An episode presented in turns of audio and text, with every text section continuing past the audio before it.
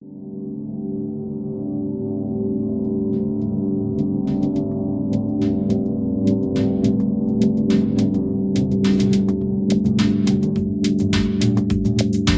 ist Space, Space Oddity. Oddity.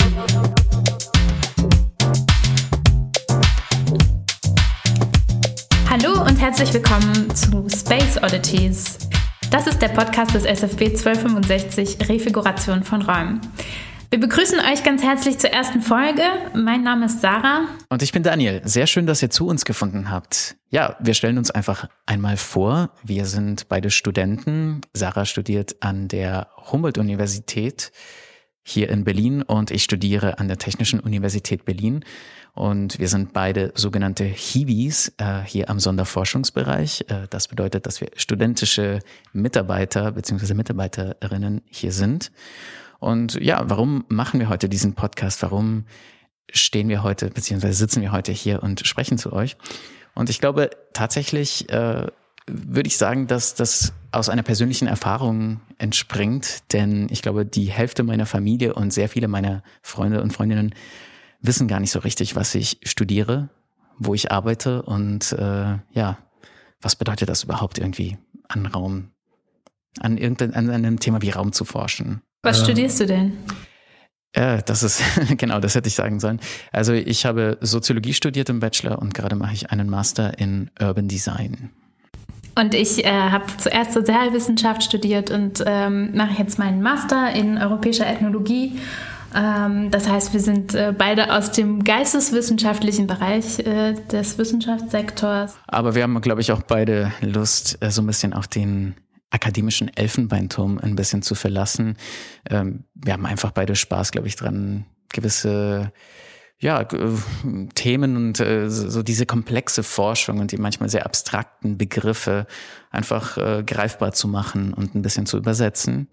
Und ja, vielleicht schaffen wir es ja mit diesem Podcast unseren Familien, unseren Freunden und euch allen die Forschungsthemen näher zu bringen. Und was ist denn eigentlich so ein Sonderforschungsbereich oder SFB?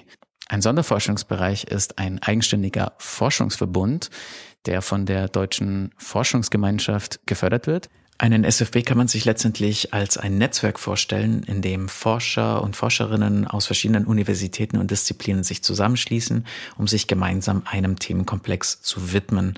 Und das normalerweise für so vier bis zwölf Jahre. Bei uns im SFP 1265 sind derzeit vier Einrichtungen vertreten. Das sind die drei großen Berliner Unis, die Technische Universität, die Humboldt-Universität und die Freie Universität Berlin sowie das Institut für raumbezogene Sozialforschung in Erkner, also auch ganz in der Nähe der Hauptstadt. Und bis zum letzten Jahr war auch noch die Westfälische Wilhelms-Universität Münster mit an Bord.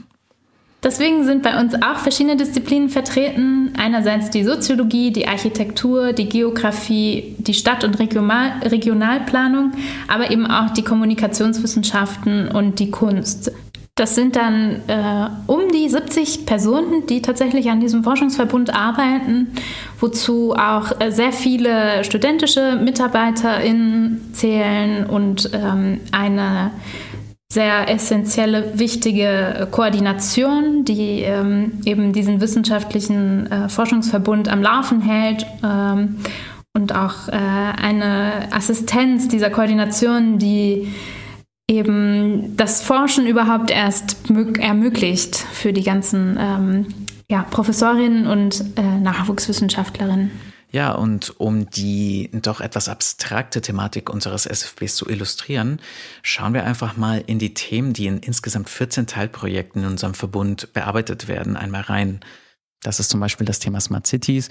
Äh, wir schauen uns äh, smarte Cities auf der ganzen Welt an, so zum Beispiel äh, Songdo in Südkorea. Das ist eine hochtechnologisierte Stadt. Da gibt es ähm, zehn Sensoren pro Quadratmeter, würde ich jetzt einfach mal so in den Raum stellen, und Überwachungskameras und dann eben auch äh, Kontrollräume, also Kontrollzentren, in denen dann diese ganzen Überwachungsvideos äh, ja dann ausgewertet werden und in denen ähm, dann auch neue Räume entstehen, eben diese Kontrollzentren. Ähm, aber wir schauen uns auch äh, andere Themen an, wie zum Beispiel die Biografien von Mittelschichten, also wie sich äh, Leute so im Lauf ihres Lebens ähm, an gewissen Räumen orientieren, wie diese Raumbezüge, wie wir sie nennen, ähm, im Laufe der Zeit auch verändern. Und das dann auch im interkulturellen Vergleich. Wir schauen uns dann zum Beispiel ähm, Menschen in äh, also wir sprechen dann mit äh, Menschen in Kenia und vergleichen dann das mit äh, Raumbezügen von Menschen in Deutschland tatsächlich. Genau, und es gibt zum Beispiel auch noch ein Projekt, ähm, was äh, hier in Berlin verortet ist, was sich mit Ressourcen und Netzwerken von StadtbewohnerInnen beschäftigt, wo es eben um die Frage geht, äh, wie wichtig heute überhaupt noch Nachbarschaft ist, beziehungsweise ähm, wie sich BewohnerInnen ähm, von Stadtvierteln ihre sozialen Netzwerke aufbauen, wenn es zum Beispiel darum geht, Unterstützung zu erhalten und ähm, auf welche Ressourcen sie dabei zurückgreifen können und wie diese eben auch räumlich verteilt oder ausgedehnt sind. Also ganz knapp, wie Stadtviertel und ähm, soziale Netze zusammenhängen. Ich wollte noch eine ja sehr äh, grundlegende Frage vielleicht noch äh, kurz ansprechen, nämlich äh, warum sich so Geisteswissenschaften wie die Ethnologie oder die Soziologie überhaupt mit Raum befassen.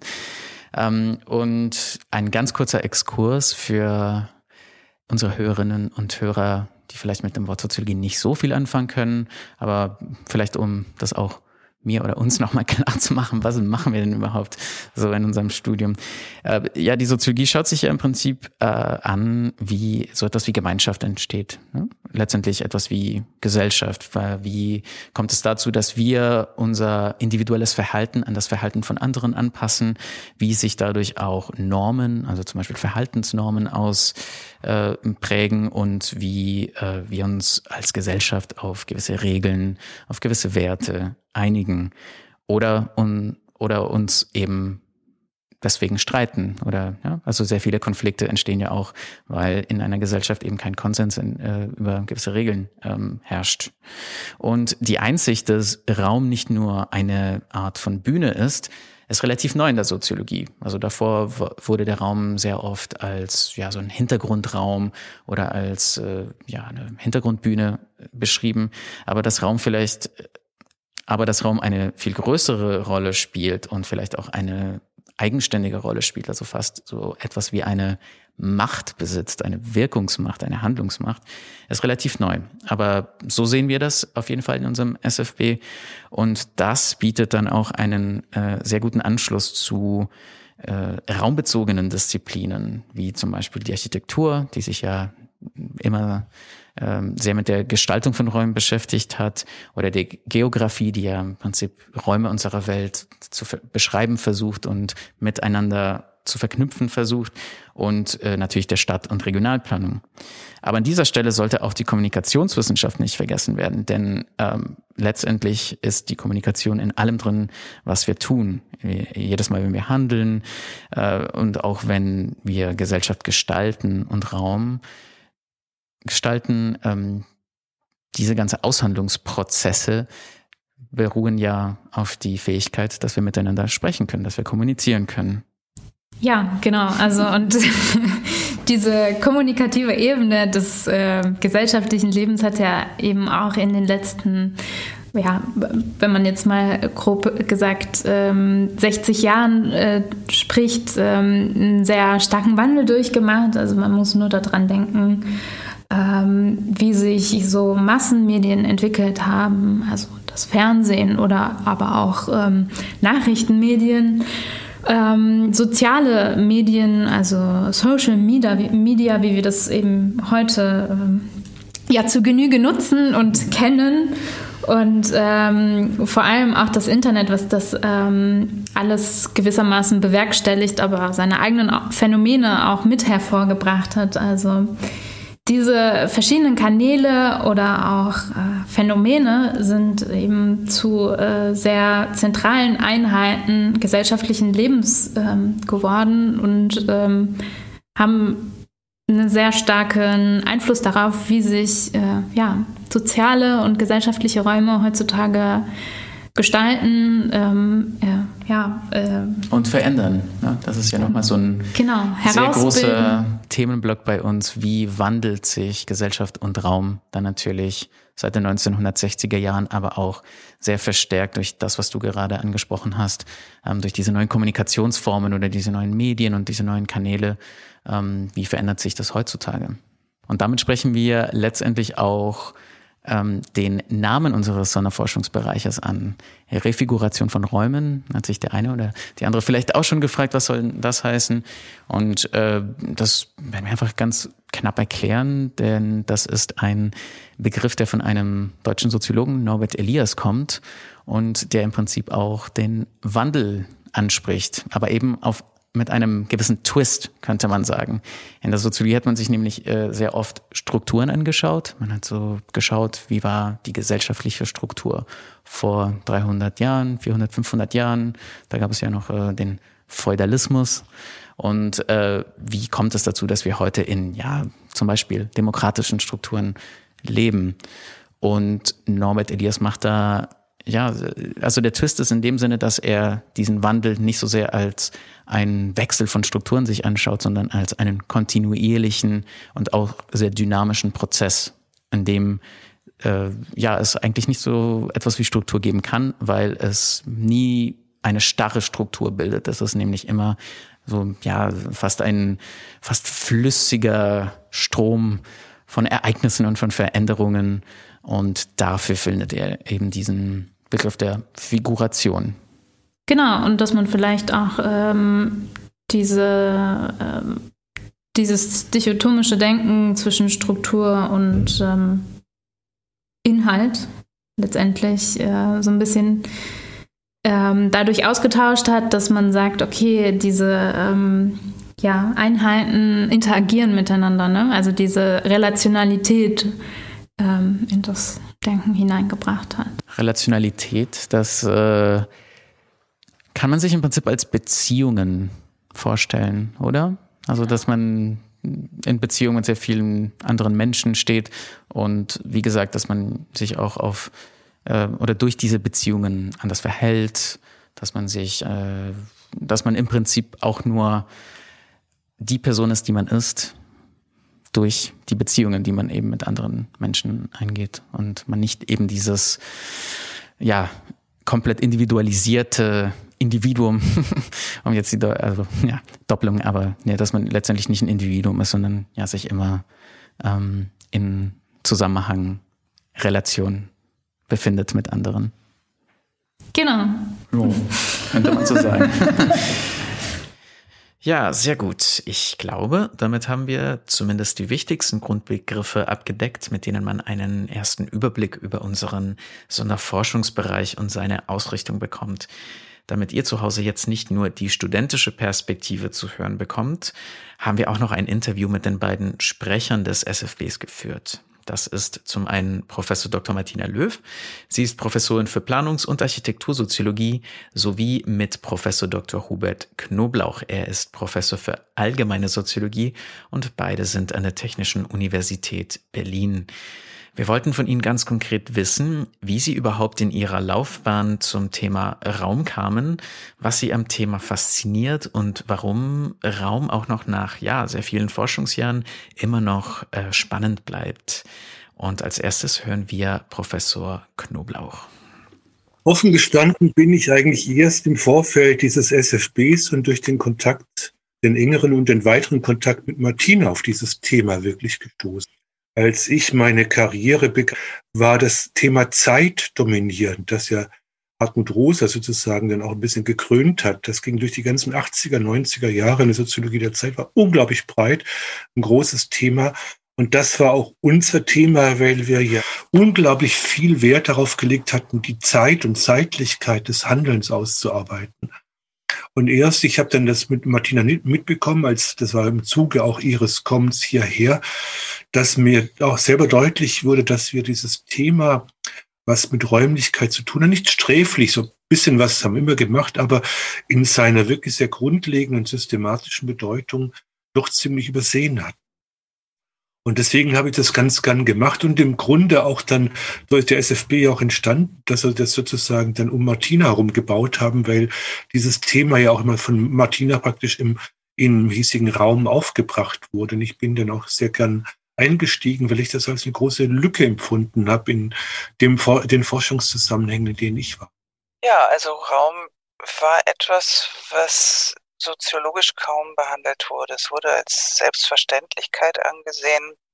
Wir leben in Räumen, Räume sind Hintergründe, Raum ist Grund und Boden, auf dem wir laufen, aber nichts, was man sozial erklären wollte oder sollte. Und ähm, die ganzen Phänomene der Strukturierung unseres sozialen Lebens durch Räume kamen nicht in den Blick, so dass ich dachte, wir müssten unbedingt mal intensiver über Räume arbeiten. Und in dem Zuge, in dem mir deutlich wurde, dass ich komme ja aus dieser sozialkonstruktivistischen Tradition, dass das eigentlich immer nur als so Fiktion, ähm, als immaterielle, fast nur auf Wissen reduziertes, äh, reduzierte Phantasmen verstanden wird, ist mir deutlich geworden, dass wir nicht nur zeigen müssen, dass mit der Konstruktion der wirkliche Bau der Wirklichkeit gemeint ist, sondern dass die räumliche Dimension davon eine der wesentlichen ist. Also neben der zeitlichen, die räumliche ist etwas, was wir betrachten müssen, konzeptionell betrachten. Ja, siehe, Raum ist ein sehr spannendes soziales Phänomen. Und zwar deswegen, weil Raum zu analysieren uns hilft, Gesellschaft zu verstehen und auch zu verstehen, wie sich Gesellschaft verändert. Dazu muss man berücksichtigen, dass fast alles, was Menschen tun, in räumliche Formen gegossen wird. Also man kann zum Beispiel daran denken, wie ist eine Wohnung strukturiert. Wie hat sich das historisch verändert? Also zunächst mal auch die Entwicklung von Häusern zu Wohnungen, dann wie ist die Zimmeraufteilung? Haben wir ein extra Bad? Gibt es ein Schlafzimmer für die Eltern? Gibt es ein spezielles Kinderzimmer? All das sind soziale Vorstellungen, die in Form gegossen werden. Und das verändert sich. Heute haben wir keine abgeschlossenen Küchen mehr oder zumindest selten, sondern Wohnküchen. Das ist eine andere Idee von dem, was Essen ausmacht. Also Raum ist die Struktur, die wir uns geben, aber auch die Struktur, die dann wiederum unser Handeln, unsere Erfahrungen, unsere Gefühle ähm, prägt. Wenn man in diesen Strukturen aufwächst, entwickelt man wie selbstverständlich eine Vorstellung vom Zusammenleben, von Familie, von dem, was die Qualität des Sozialen ausmacht, weil es auf diese Art und Weise in Raum gegossen wurde. Und das Gleiche kann man sich dann für Nationalstaaten überlegen als eine räumliche Struktur. Das kann man sich für Globalisierung überlegen, für Autobahnen, für die Art und Weise, wie werden zum Beispiel Ab- und Auffahrten auf Autobahnen organisiert, welche Orte werden mit einbezogen, welche Orte werden ausgegrenzt, wie wird über Raumpolitik gemacht, vielen Ländern kann man das sehr gut beobachten, dass gerade dann, wenn es Konflikte zwischen ethnischen Gruppen gibt, äh, Autobahnabfahrten eben gerade dort nicht gebaut werden, wo die unterlegene Gruppe wohnt und so weiter. Also Raum ist wirklich Gegenstand der Auseinandersetzung, Machtstruktur, ähm, aber auch gestaltungsbildende Form. Das heißt also, wir können gar nicht jenseits von Räumen handeln. Raum ist auch etwas, was uns ermöglicht, zusammenzukommen und immer wieder neu ähm, die Sicherheit zu haben, dass in dieser Form, zum Beispiel um einen Tisch sitzen, in einen Hörsaal gehen und so weiter, auch bestimmte Handlungen besonders gut möglich sind. Deswegen fand ich das eine enorme, also faszinierende Herausforderung zu sehen, dass das nicht einfach so quasi klassisch kantianisch zwei Dimensionen darstellen, sondern neben dieser Zeitdimension eigentlich ein neues, grundlegendes Feld sich aufgetan hat. Das lief etwas parallel damit zusammen als mit dem großen Mediatisierungsforschungsbereich, der das gemacht hat. Und diese Mediatisierung ist ja automatisch schon ein, ein, ein Bindeglied zwischen dem, was wir meistens unmittelbare Kommunikation gemacht haben, und als unmittelbare Kommunikation untersucht haben und eben die nicht präsenten Formen, sodass der Raum hier automatisch ins Spiel kam. Und diese Gleichzeitigkeit einerseits den Raum zu entdecken und über die neuen Medien, das, was wir jetzt ja auch machen, über die neuen Medien mitzubekommen, dass der Raum ganz neue Aspekte gewinnt, dass der die Vorstellung von Präsenz, die wir davor hatten und die wir sozusagen als den Kern, den unumgehbar, unumgehbaren Kern der Interaktion von Face to Face, ja der gesamten sozialen Konstruktion angesehen haben, dass das in einer Weise äh, absolut gesetzt ist, wie, wie es nicht mehr zutrifft. Das schien mir wirklich ein enormer, ein, eine enorme Herausforderung. Und eigentlich ist auch das einer der Gründe, warum, warum es auch zu einer Art Umbau der Theorie kam, weil ich dachte, die Theorie muss sich an diesen überraschenden Änderungen, die wir jetzt faktisch betreiben, wo wir Interaktion hauptberuflich vermittelt durchführen. Das wäre vor 15 Jahren noch quasi undenkbar gewesen, dass fast ein Großteil der sozialen Wirklichkeit mediatisiert gebaut wird, wie wir das jetzt machen. Und das, dem, dem, das war eine Herausforderung, die, die im Prinzip auch der SFB ist.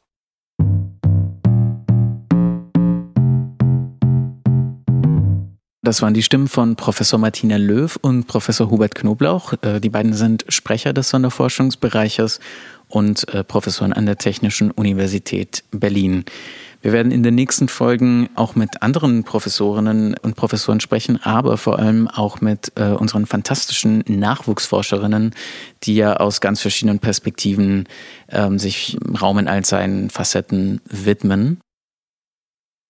Aber wir dachten uns, bevor die erste Folge zu einer reinen Vorlesung wird, zu einer ähm, ja sehr theoretischen Sache, nutzen wir doch ein bisschen die Möglichkeiten des Podcast-Formats. Und was gibt es denn Schöneres, als eine Stimme zu lauschen, die einem eine Geschichte erzählt? Wir reisen ein wenig zurück in der Zeit, genauer gesagt in das Berlin des 19. Jahrhunderts und schauen uns da eine Situation an, die vielleicht sehr ähnlich ist zu unserer heutigen Situation, also zumindest einige Parallelen aufwirft und an der sich vielleicht ein wenig illustriert, äh, worüber wir jetzt äh, die ganze Zeit theoretisch gesprochen haben.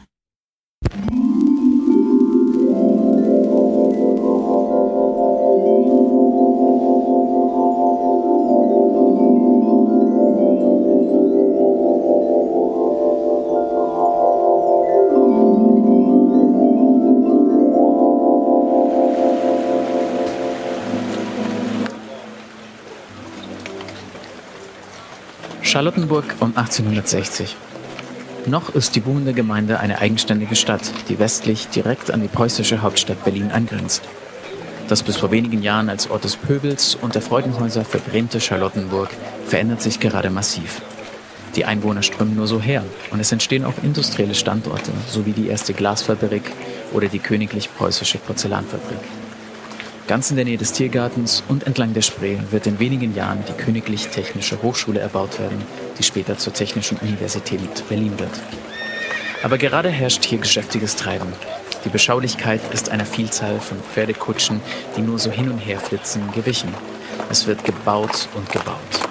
Nicht nur einfache Arbeiterwohnungen, sondern auch prächtige Villen, die irgendwann dem Ort sein aristokratisches Flair geben werden.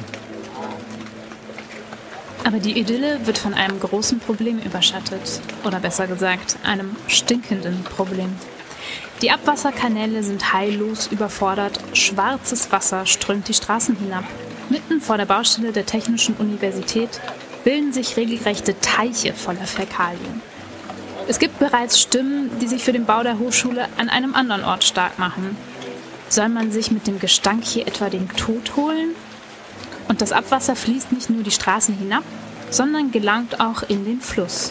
Die Spree ist damals eine schwarze, beißend riechende Suppe, die sich schwerfällig durch Berlin wälzt. Das schwarze Wasser macht zudem auch krank. Ungefähr 30 Jahre zuvor hat eine mysteriöse Seuche, die von Indien her über Asien und Russland die preußische Grenze erreicht hatte, es sich in den europäischen Städten gemütlich gemacht. Es handelt sich um die Cholera. Eine schreckliche Krankheit, die oft zum Tode führt und jedes Jahrzehnt wiederkommt. Immer neue Maßnahmen werden eingeführt. Mehrwöchige Quarantänen, Grenzsperrungen, Ausgangssperren, sogenannte Desinfektionsräucherung, um die, wie damals angenommen wurde, verpestete gefährliche Luft zu reinigen. Selbst das vom Königshaus eigentlich strengstens verbotene Tabakrauchen im öffentlichen Raum wird deswegen nun wieder erlaubt. Heute wissen wir, dass die Cholera von Bakterien verursacht wird und durch Kontakt mit infizierten Menschen oder verunreinigten Oberflächen übertragen wird. Aber ganz zentral wird die Cholera über das Wasser verbreitet. Damals war aber die sogenannte Miasmentheorie noch sehr populär.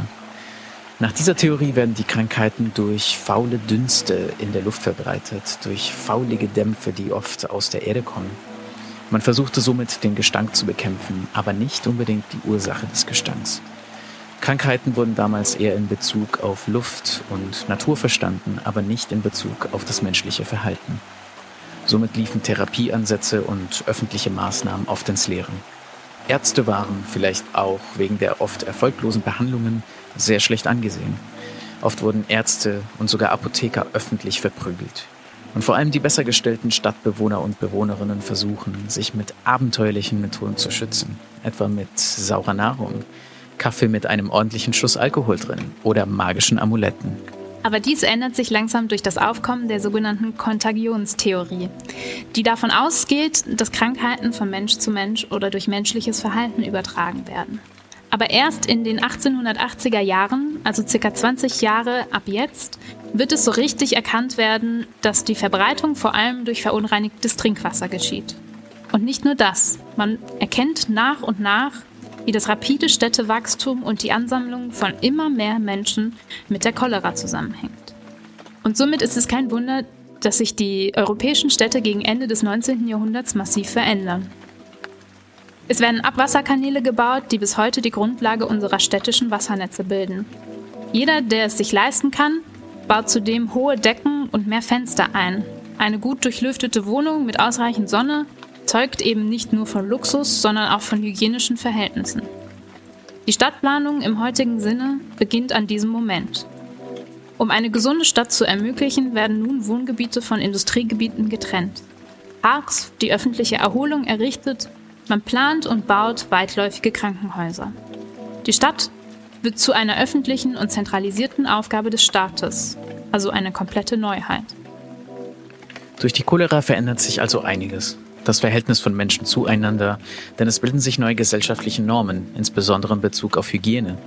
Aber auch das Verhältnis von Mensch zu ihrer Umgebung, also den Räumen, in denen sie sich bewegen und auch ihrem Verständnis der Natur. Und das Verhältnis von den Menschen zu ihrem Staat.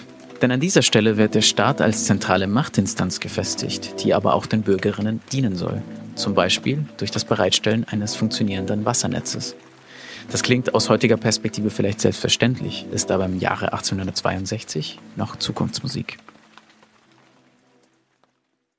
Und damit zurück in das heutige Berlin im Jahr 2021, wo wir zwar funktionierende Abwassersysteme haben, aber die Räume sich in der Stadt natürlich immer noch stark verändern.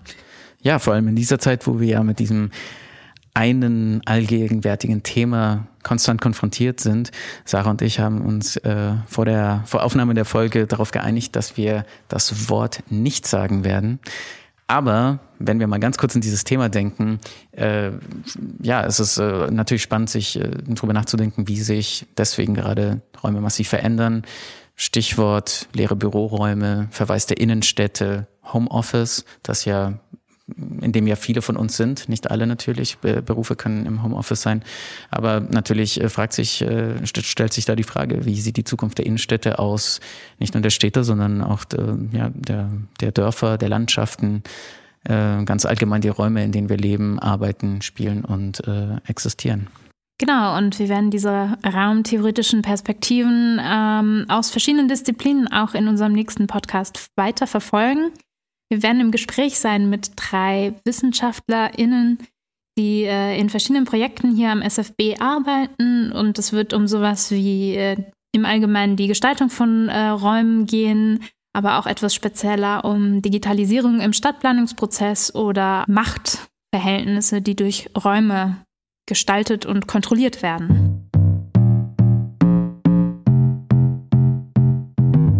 Ja, und damit sind wir auch schon am Ende dieser Folge angelangt. Ähm, wir möchten euch noch dazu einladen, auf unserem Blog vorbeizuschauen, den ihr unter äh, www.sfb1265.de slash blog finden könnt. Dort gibt es in kleinen Häppchen spannende Beiträge zu unterschiedlichen Themen die äh, des Öfteren auch mal Blicke ähm, von WissenschaftlerInnen von außerhalb des SFB präsentieren. Und ähm, es gibt sogar eine ganze Rubrik für besondere Zeiten wie unsere jetzt. Ähm, Wir sagen das Wort weiterhin nicht. Genau. Und ähm, genau, schaut doch einfach mal vorbei. Wir würden uns jedenfalls sehr über euer Feedback freuen. Das hier ist ja unsere allererste Folge und allererste Produktion und wir sind natürlich noch voll im Lernprozess. Daher würden wir sehr gerne von euch hören, was euch an der Folge gut gefallen hat, was euch vielleicht nicht ganz so gut gefallen hat und was wir verbessern könnten.